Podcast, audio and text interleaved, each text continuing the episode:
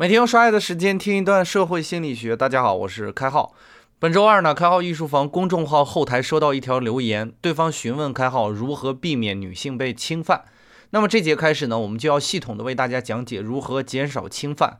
当然，如果你正在被侵害的过程中，积极的咨询法律专业人士，或者配合司法系统，甚至去找正规的心理咨询机构，都要比听开号御书房来的直接哈。如果你只是有这方面的担忧呢，可以通过听开号御书房来获得一些知识。对于立刻要发生的侵犯行为，开号能起到的帮助实在不是特别高哈。我们今天先来讨论一下惩罚是否能够减少侵犯的行为。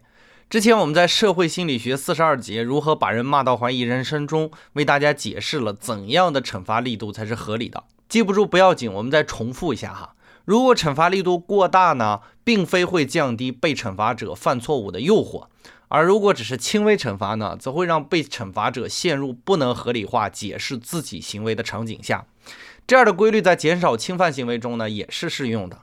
研究调查发现，对于犯罪行为严厉的惩罚，并不会使犯罪行为对孩子的吸引力下降。另一方面，对儿童轻度惩罚的威胁，这个轻度惩罚是指能够暂时停止儿童不恰当的行为即可啊，会让儿童认为这样的限制和惩罚是恰当的，从而使侵犯行为对于儿童的吸引力下降。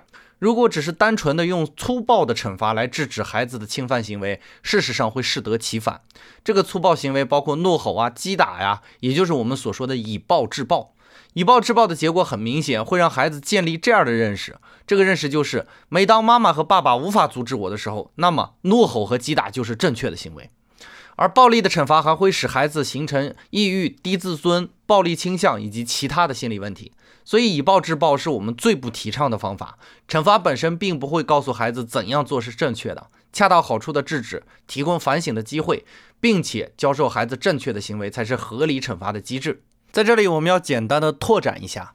前几天有一个听官跟开号留言，指正开号在博弈论中对于法律的建议，说开号完全没有理解法理之类的。其实这位伙伴误会也很正常。我当时讲的是博弈论嘛，那便使用博弈论的角度解释。今天要讲心理学，就用心理学的角度来解释。如果跑题了的话，你可能还会来指责我跑题，对吧？